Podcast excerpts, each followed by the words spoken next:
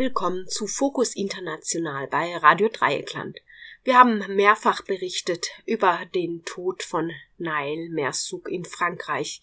Hört hier ein ausführliches Gespräch mit unserem Frankreich-Korrespondenten Bernhard Schmid. Tatsächlich, also vor 20, 30, 40 Jahren wäre die Meldung vom Tod von Nahel Merzouk in untervermischten Meldungen in Zeitungen aufgetaucht und die Polizeiversion hätte Durchsetzung gefunden, wonach die Polizei in Notwehr gehandelt habe und Punkt.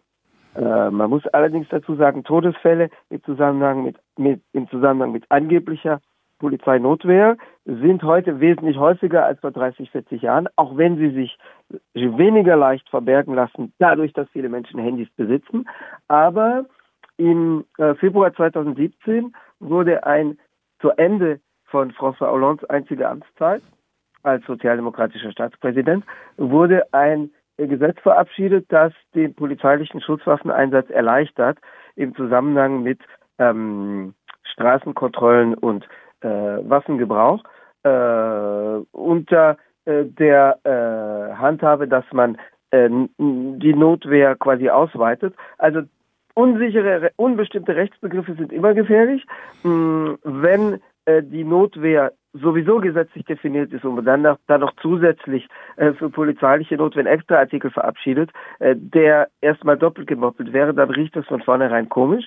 Und ähm, zusätzlich verdächtig ist, dass es fünf seit Verabschiedung dieses Gesetzes vor sechs Jahren fünfmal mehr Tote durchschnittlich im Jahr gibt als davor, weil die Nachricht ankam bei vielen Polizeibeamten, Beamtinnen, dass es sozusagen jetzt freien Schuss bedeutet. Freifahrt, äh, freie Fahrt fürs Töten oder Lizenz zum Töten.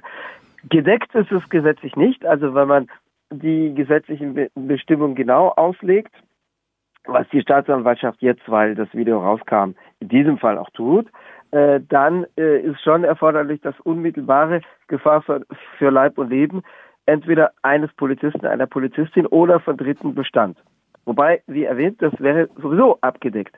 Es wäre ohnehin gedeckt durch das allgemeine Notwehrrecht. Ähm, die, äh, die, die Tatsache polizeilichen Schusswaffengebrauchs lässt sich aber zumindest in einigen Fällen weniger leicht verbergen, vor allem dann, wenn dieser Schusswaffengebrauch nach wie vor illegal stattfindet, wie in diesem Fall, ähm, weil, wie erwähnt, äh, viele Leute inzwischen Handys besitzen und aufnehmen können. Nichtsdestotrotz gibt es andere Fälle, die nicht zu vergleichbaren Unruhen führten. Für 13 Tage, nicht 14, aber 13 Tage vor Nail Merzouk starb ein anderer Mensch, er hieß Al-Hussein Kamara und war nur 19 Jahre alt, im westfranzösischen äh, Angoulême. Er saß gar nicht illegal und ohne Führerschein, sondern legal am Steuer seines frisch erworbenen Wagens, äh, PKWs um äh, 4.30 Uhr früh auf dem Weg zu seiner Arbeit weil er in, im Lager eines Supermarkts in 20 Kilometer Entfernung arbeitete. Äh, da fuhr er zunächst sogar im elektrischen Tretroller hin und als er dann äh, volljährig war und den Führerschein machen und einen Wagen erwerben konnte, da fuhr er, äh, was nachzuvollziehen ist aufgrund der nächtlichen Arbeitszeiten äh, oder frühmorgendlichen Arbeitszeiten, da fuhr er dann in seinen Pkw dorthin. Er wurde erschossen. Die Polizeiversion lautete, er sei auf sie zugefahren. Äh, die Mutter sagt, aus den Akten würde sich ergeben, dass er mit geringer Geschwindigkeit gefahren sei und auch an der roten Ampel gehalten habe. Ähm, da fanden keine Unruhen statt. Das wurde dann bekannt im Zuge der öffentlichen Aufmerksamkeit für den Tod von Nail Merzouk. In Paris gab es zwei Monate davor, am 13. April 2023, einen anderen Vorfall, bei dem es zum Glück keinen Todesfall gab aber doch eine 17-Jährige, die im Koma lag oder ins künstliche Koma gelegt wurde, die lebensbedrohliche Verletzungen erlitt, die allerdings glücklicherweise überlebt hat, die ihr Abitur versäumt hat, weil sie während des Abiturs im Krankenhaus lag, meines Wissens noch im Koma lag. Da saßen drei Jugendliche im Alter von 17, 14 und 13 auf einem Mofa die waren von einem Motorroller, die saßen mutmaßlich zu zahlreich drauf, aber also mit äh, nicht überhöhter Geschwindigkeit, auch nicht auf der Autobahn, sondern innerstädtisch an einem der Straßentore von, an einem der Stadtausgänge von Paris, am nordöstlichen Pariser Stadtrand. Und da fuhr, wie äh, inzwischen kaum noch umstritten ist, die Polizei, ein Polizeifahrzeug mutwillig auf das Mofa drauf. Hm. Und äh, zwei der drei, die drauf saßen, wurden lebensbedrohlich oder sehr schwer verletzt. Alle drei waren verletzt. Da fanden Demonstrationen statt. Am gestrigen Abend im Übrigen eine öffentliche Infoveranstaltung. Am ersten Sonntag im Mai, am 7. Mai fand eine Demonstration statt, an der ich auch teilnahm. Ähm, da gab es auch keine Unruhen. Aber dadurch, dass es innerstädtisch in Paris ereignete, zumindest etwas mediale Aufmerksamkeit. Also der Tod von Nahel Merzouk ist insofern kein Einzelfall, sondern steht in einem Kontext. Die Besonderheit ist, dass in diesem Fall die Videoaufnahme schnell im Umlauf war. Also alle Toten gehören zu Personen, die man hier zumindest den antirassistischen Kreis als Rassisé bezeichnet, den man also eine in Anführungszeichen Rassenzugehörigkeit zuschreibt. Also Klammer auf, es gibt selbstverständlich keine menschlichen Rassen, äh, Klammer zu. Aber es gibt Vorurteile ähm, gegen Leute, die, die anders genau. aussehen. Genau. Es gibt Rassismus. Es die gibt, es Rassen, schon. Es gibt Rassismus. Ja. Es gibt keine Rassen, aber es gibt Rassismus. Aber ich wollte noch mal äh, äh, kurz jetzt auf dem, da gab es eine, einen weiteren Toten in Marseille, glaube ich, der wohl mhm. äh, durch einen durch ein Hartgummigeschoss der Polizei gestorben ja, ist, angeblich während der Film. Den hat man einfach erstmal so gefunden. Da hat die Polizei überhaupt nichts dazu gemacht. Also man äh, erschießt da jemanden und bemerkt es nicht und geht weg oder was ist da los? Also es kann sein, dass die Polizei tatsächlich nicht bemerkt hat, dass der sterbend auf dem Trottoir lag, weil er wurde mutmaßlich ein Querschläger äh, getroffen und dann erschossen. Es handelt sich um Mohammed B., Ende 30, ich glaube 39, also von Berufe einen Lieferanten, Essensauslieferer von Uber Eat, einem dieser Anbieterdienste. Er war einer früh, um einer früh auf seinem Motorroller unterwegs. Also inzwischen gibt es starke mediale Aufmerksamkeit dafür. In den Zeitungen steht davon, auch der ähm, Sender BFM TV, der mit Phoenix in Deutschland vergleichbar wäre, also rund um die Uhr äh, Infosender, bürgerliche Sender, natürlich kein linker Sender, Privatfernsehsender, der äh, hat gestern äh, in je, äh, jede Stunde darüber berichtet, hat auch seine Frau interviewt und zu Wort kommen lassen. Heute früh wird nochmal ein ausführliches Interview mit ihr ausgestrahlt. Also er hatte eine Frau, die gerade schwanger ist und ein zweijähriges Kind mit ihm hat. Also die Frau, die Ehefrau von ihm sagt, er habe filmen wollen. Das heißt, er war wohl schon unterwegs im Kontext von Unruhen, aber nicht an ihm beteiligt. Da wurde also nicht im Rahmen einer Auseinandersetzung mit den Polizeikräften erschossen, auch nicht an einem Ort einer Plünderung. Er wurde aber wohl nicht absichtlich getroffen, sondern durch einen Querschläger tatsächlich durch dieses Hartgummigeschoss, wird als Flashball bezeichnet. Äh, diese Hartgummigeschosse sind seit Mitte der 90er Jahre im Einsatz. Bekannt wurde dieser Geschosstyp, der aus einem Schussapparat unter der Bezeichnung LBD 40, 40 Millimeter ist das Kaliber, abgeschossen wird. Ähm, bekannt wurde diese Schussvorrichtung durch die Gelbwestenproteste, weil die in diesem Rahmen massiv eingesetzt wurden. Also da gibt es inzwischen mediale Aufmerksamkeit für diesen dramatischen oder tragischen Tod, aber mutmaßlich handelt es sich nicht um einen äh, bewussten Treffer. Es gibt noch einen zweiten Mann, der in Koma liegt, in Französisch-Guyana. Da ist der Hergang nicht, also äh, das taucht auch in den Medien auf. Er heißt Karl, also mit C, aber die Medienaufmerksamkeit ist nicht ganz so stark. Er ist zum Glück auch noch nicht tot, aber auch er wurde mutmaßlich am Rande getroffen. Also es handelt sich eher äh, nicht um jemand, der direkt teilnahm an Ereignissen.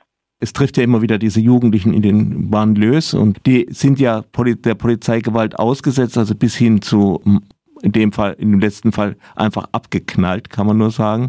Wie ist eigentlich so denn Ihre Chancen im französischen System, auch im Bildungssystem? Warum bleiben die eigentlich so Unterschicht? Ich glaube, da liegen die tiefer liegenden, da liegen die tieferen Ursachen für äh, das jetzige Geschehen. Also Polizeigewalt, tödliche kommt zum Glück nicht jeden Tag vor, aber sie ist ein leider häufigeres Ereignis. Schikanöse Personenkontrollen kommen zumindest für Teile der Einwohner, Einwohnerinnenschaft in den Trabantenstädten in den sogenannten sozialen Brennpunkten tatsächlich täglich vor. Dass es sich bis zur tödlichen Gewalt steigert, ist jetzt nicht Alltag, aber doch etwas, was immer wieder vorkommt und registriert wird. Ich hatte zwei Ereignisse aus der jüngsten Zeit erwähnt. Eines davon in Paris, das andere in der Provinzstadt Angoulême ist jetzt kein sozialer Brennpunkt, das ist eine ruhigere Provinzstadt. Es gab natürlich in den Trabantenstädten mehrere solcher Vorfälle. Häufig waren sie in den 80er, 90er Jahren wie vorher erwähnt, damals weniger registriert, weil die Leute keine Handys hatten. Und der Innenminister Charles Pasqua, Innenminister von 1986 bis, 4, äh, von 86 bis 88, nochmal von 1993 bis 95 für besonders repressive Tendenzen bekannt, gab es in seiner zweiten Amtszeit, die zwei Jahre dauerte, 200 äh, Tote in den Banlieues. Das war wohl die schlimmste und heftigste Zeit. Aber das ist nur die Spitze des Eisbergs. Also die, äh, die Bekanntschaft, die viele der dort Wohnenden, vor allem jüngeren Alters, mit der Staatsgewalt in ihrer manifesten Form machen müssen. Aber natürlich die tieferen Ursachen liegen in der Diskriminierung, die schon, oder Diskriminierungs, dem Diskriminierungsrisiko, das schon im Wohnort in der Adresse äh, begründet liegt, wenn man sich jetzt etwa um einen Job bewirbt. Es liegt natürlich auch es liegen natürlich auch Ursachen im Bildungssystem, weil du dieses angesprochen hast.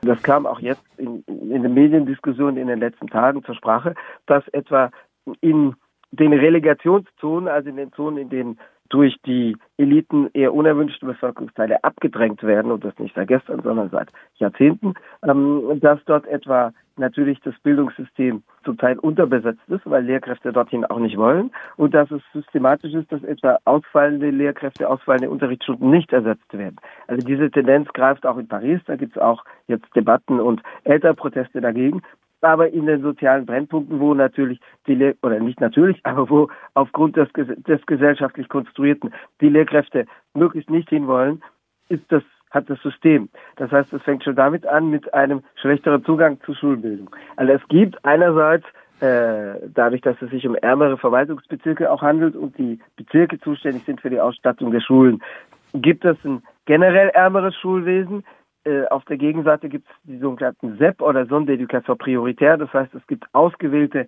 äh, Schulen und ausgewählte Wohnquartiere, wo es dann noch spezielle staatliche Investitionen gibt, um etwa einen Rückstand aufzuholen. Also es gibt einen Versuch dagegen zu steuern der äh, aber nur unvollständig greift, weil es eben auch ein Herangehen der Lehrkräfte selbst gibt, die da möglichst nicht arbeiten wollen, die sich möglichst versetzen lassen, sobald sie ein bisschen Erfahrung gesammelt haben, weil je mehr Berufszugehörigkeit man hat, desto mehr Punkte sammelt man und Punkte sorgen dafür, wenn man genügend beisammen hat, dass man eben eine Versetzung beantragen kann. Also es gibt Punkte mit zunehmender Berufszugehörigkeit, mit äh, Zuge Zugehörigkeitsjahren zum Schulwesen. Es gibt aber auch Punkte da, darüber, dass man etwa einen Partner oder eine Partnerin hat, der anderswo wohnt, zu dem oder der man dann zieht.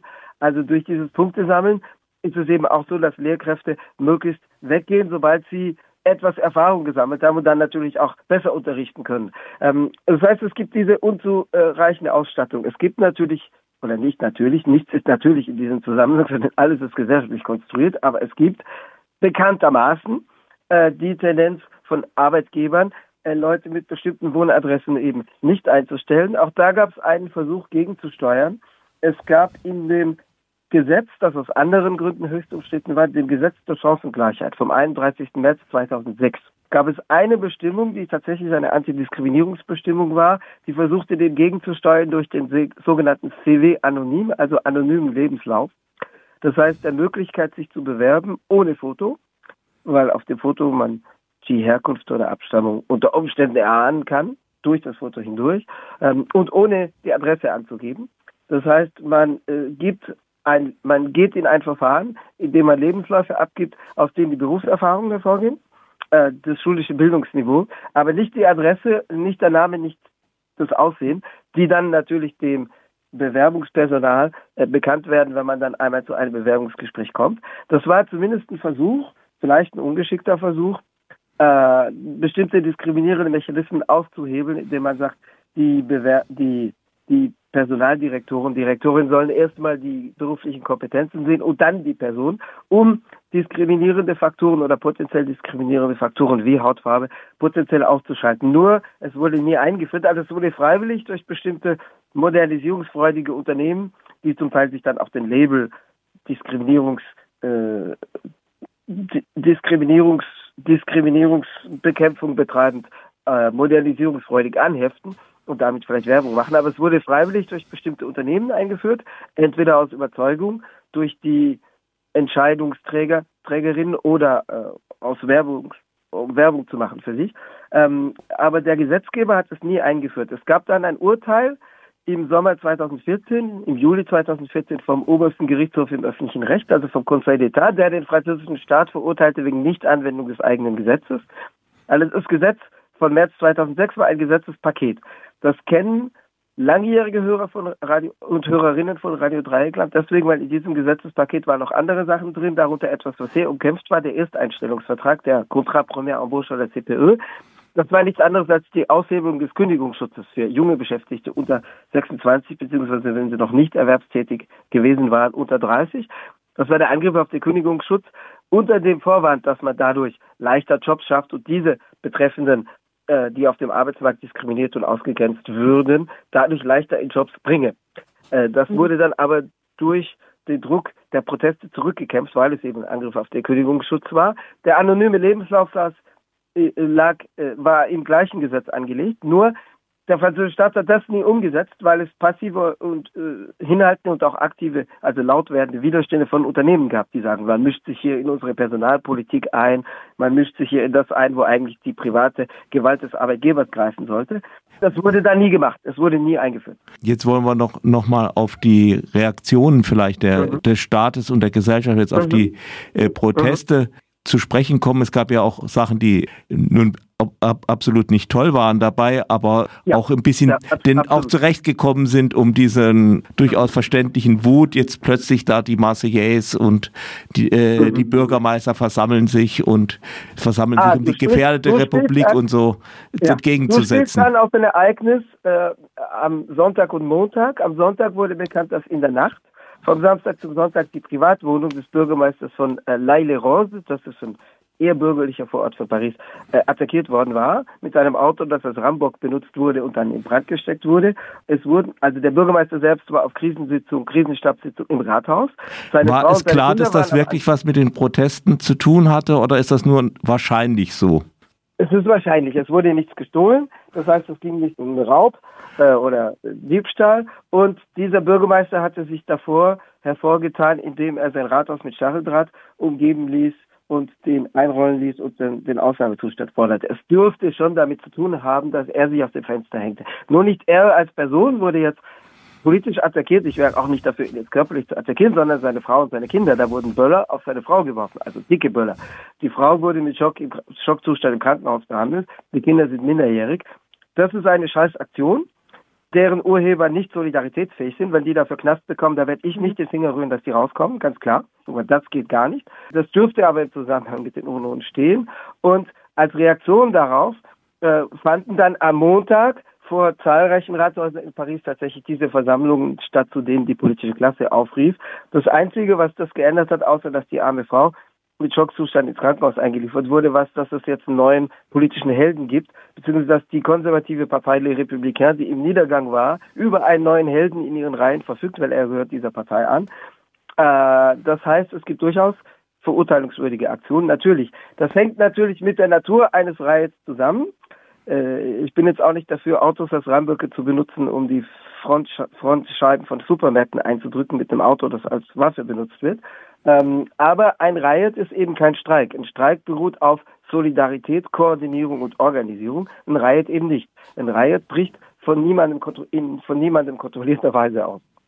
Mhm. Der Riot hat Ursachen und man kann darüber reden, wie man die Ursachen bekämpft, durch Solidarität, äh, durch Abbau von Diskriminierung, durch äh, gesellschaftliche äh, Chancengleichheit. Aber es ist natürlich nicht alles in, in einem Riot eine Aktion, die man gutheißen kann. Selbstverständlich nicht.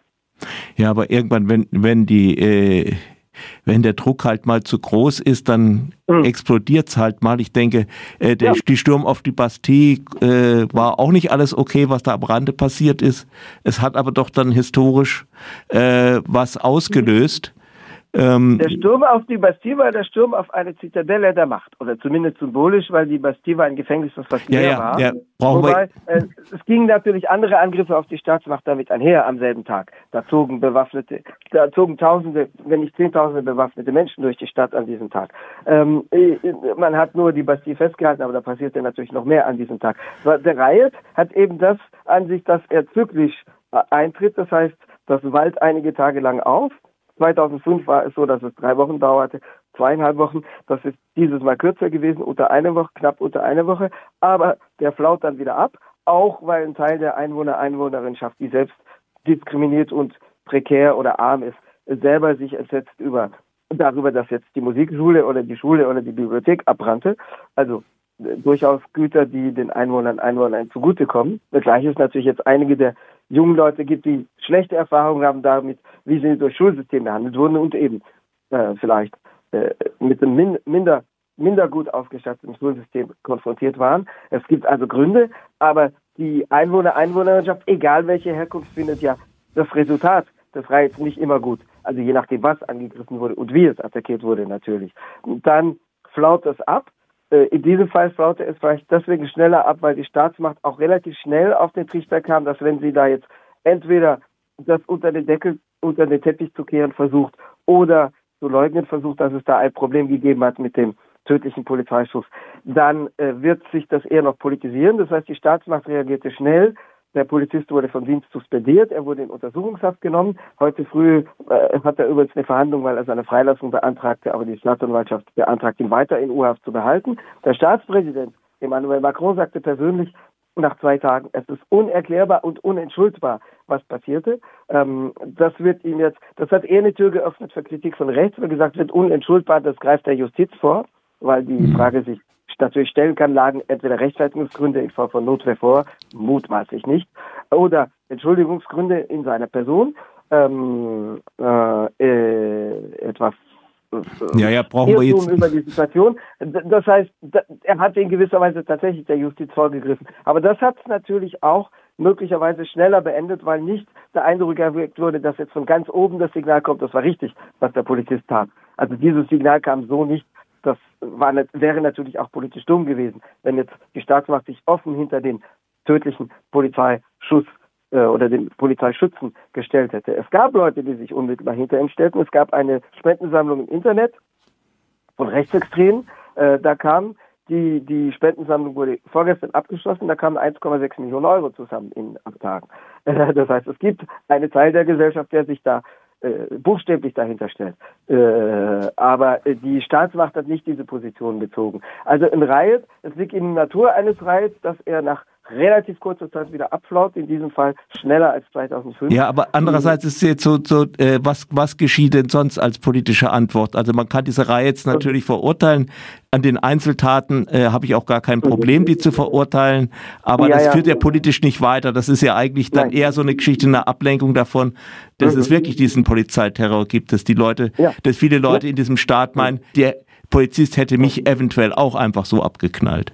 Ja, natürlich, natürlich. Das ist, das ist die Ursache. Die Politik reagiert mit einer Mischung, wobei die, sagen wir mal, die soziale Antwort in diesem Fall relativ schwach ausgeprägt ist. Nach den Reiz von 2005 gab es die doppelte Antwort der Staatsmacht, die repressive Antwort und, äh, also unmittelbar damals die Verhängung des Ausnahmezustands. Das wurde dieses Mal erwogen und debattiert, aber nicht gemacht, weil als die Debatte anlief, waren die Reihe bereits im Laufe des Wochenendes am am runtergehen.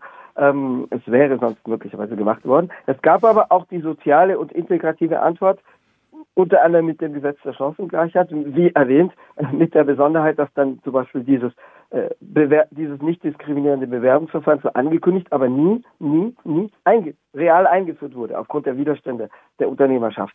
Ähm, dieses Mal ist das stärker, schwächer, schwächer ausgeprägt. Äh, es wird also auch debattiert von Politikwissenschaftlerinnen, von Journalisten in Talkshows, dass sie sagen, Macron passt da sehr auf, weil ein Teil äh, der öffentlichen Meinung jetzt vielleicht eher allergisch reagieren würde, nach dem Motto, jetzt zahlen wir schon wieder für die, wenn da jetzt, äh, sagen wir mal, Milliardenprogramme aufgelegt würden. Das Problem ist halt, Milliardenprogramme hat es auch gegeben, etwa zur Renovierung von Wohnraum, zum Abriss von Hochhäusern, um die Architektur aufzulockern, um kleinere Einheiten da einzurichten. Wobei die Architektur allein ist natürlich auch nicht erklärt äh, was für Lebensverhältnisse dort herrschen, auch wenn teilweise die Architektur menschenfeindlich war.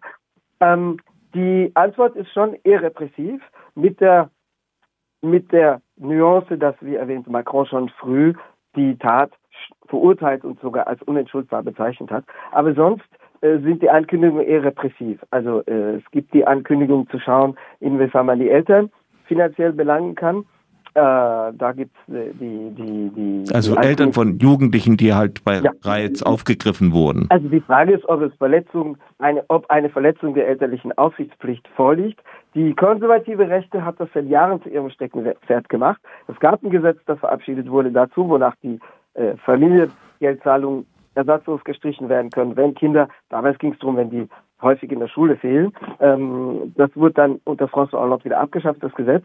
Äh, mehrfach hat die konservative Rechtsopposition das Wiedereingebracht ins Parlament, zum Beispiel 2019, 2021, sowohl in Bezug auf Straftaten durch Jugendliche begangen, als auch in Bezug auf schulisches Fehlen. Mm, das macht es nicht besser, wenn die es wiederholen, weil natürlich zum Teil vor allem alleinerziehende Eltern dann überfordert sind. Wenn die Mutter als Putzfrau in prekären Verhältnissen arbeitet, um 5 Uhr früh aufsteht und in Paris um 6 Uhr Büros zu putzen anfängt äh, und deswegen um 21 Uhr ins Bett liegt und der 16-Jährige schleicht sich nachts raus, da, da lässt sich beim besten Willen nichts dran drehen. Mhm. Ähm, und das ist ja auch das Gegenargument. Aber da gibt's die, also das Gesetz, was die konservative Rechte mehrmals dazu auflegen wollte, was sie jetzt wieder als Gesetzesvorstoß aus dem Parlament ankündigt, das wird wahrscheinlich nicht kommen.